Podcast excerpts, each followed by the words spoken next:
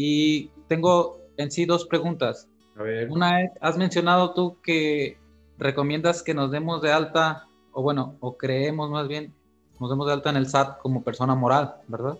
Para en un futuro poder hacer las exportaciones, importaciones, perdón, más bien que nos traten un poco mejor, como dices, ¿no? Sí, porque mira, persona física, con todo respeto, es como, como va. Las, Los mismos bancos, todos te ven, te ven feo, te ven muy, pues muy feo te ven, no te voy a mentir, la verdad. Sí. Entonces, persona moral, cuando tú llegas, pues piensan, piensan que eres una empresa que tiene oficinas, que tiene bodegas, que tiene socios, que tiene patrimonio, maquinaria. O sea, ese, ese es el paradigma de la gente. Entonces, yo por eso les recomiendo que si van a emprender, este, pues todos emprendemos pensando que nos va a ir bien, ¿no?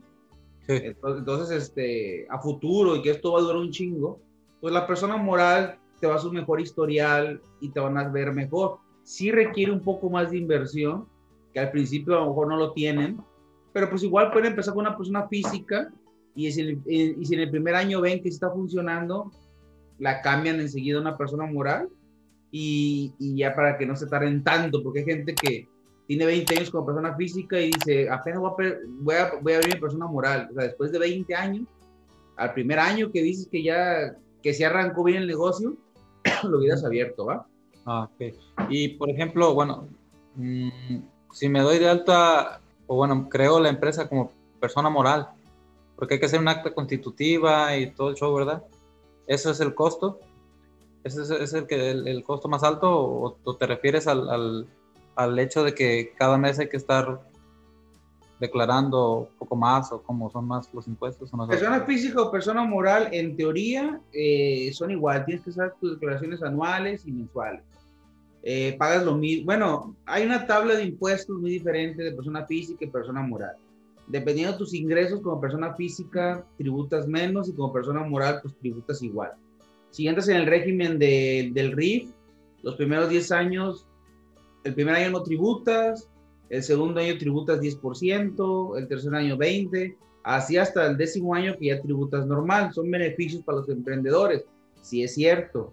Este, pero digamos, el gasto fuerte, para mí, independientemente de los impuestos, es que tienes que ir ante un notario, te tiene que hacer una acta constitutiva, depende del estado en el que estés y los costos que se manejen los notarios, yo creo que pueden andar entre unos 5 a 10 mil pesos por el acta constitutiva, por hacerte el acta. Ese es el único costo y que yo digo diferente y, y más carito, la verdad.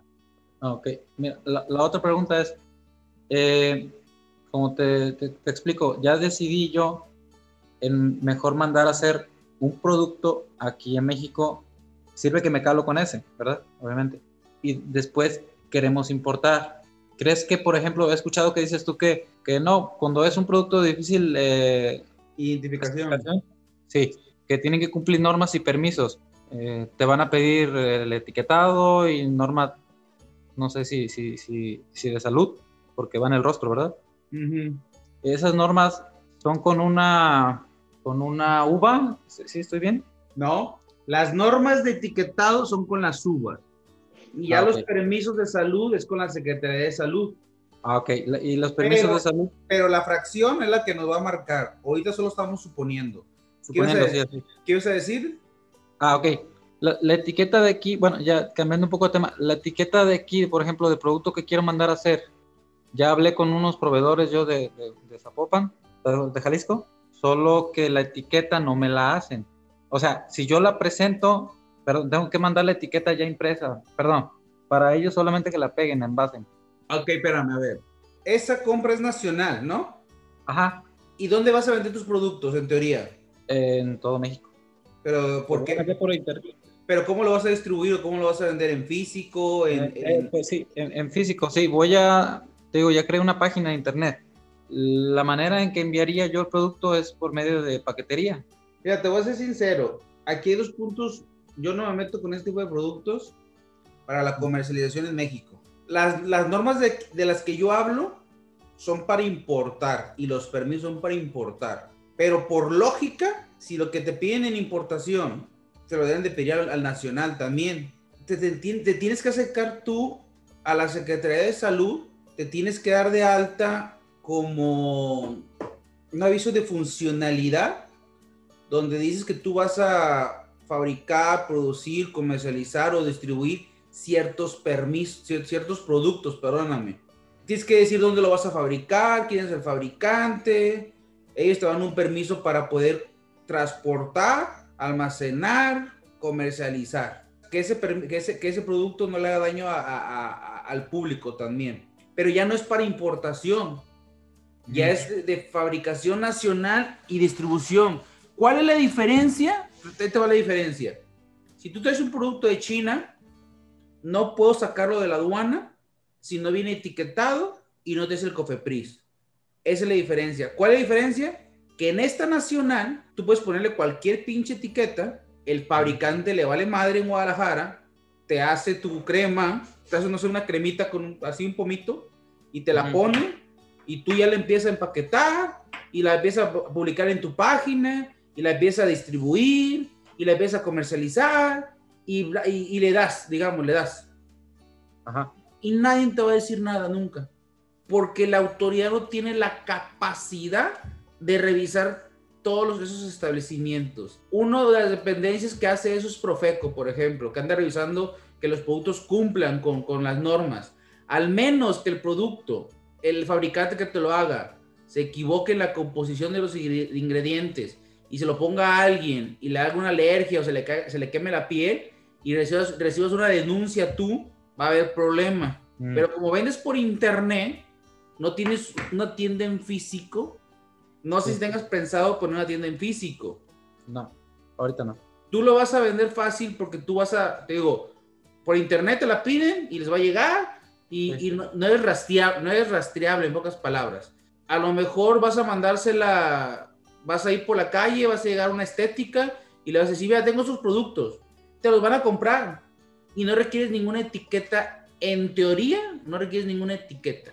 la, en teoría, ojo, en teoría, si la ocupas, pero la diferencia de importar y de fabricar es que la importación no pasa a la aduana si no viene la etiqueta y si no tiene el permiso de COFEPRIS, si es que lo requiere, no todos lo requieren, ¿va? Te, iba a decir algo, mira, sí sería bueno para que hagas un historial, si sí piensas hacer eso, date de alta como persona física al menos, date de alta con esa persona física en el padrón de importadores. Y importa algún producto genérico. Algo vas a, vas a ocupar cajas, vas a ocupar botes, vas a ocupar bolsas, tráetelas haz un experimento, tráetela por paquetería, para que veas, para que te vayas fogueando un poquito, ahorita, en el 2021, te vayas fogueando, porque si te esperas, cuando ya traes que, ah, ya va a empezar, y eh, estamos hablando del 2025, te dices cinco años. Luego, mira, te, te, voy a dar aquí un tip. Si tú eres importador, ahorita, ahorita ustedes son persona física, me dices. Sí. Ok, no te des persona moral. Para mí, una persona física, darte alta en el padrón de importadores, ¿va? Okay. Si tú importas, digamos, en el dos, ahorita en el primero de marzo de 2021, tu primer producto, 100 dólares, lo que tú quieras, ¿va?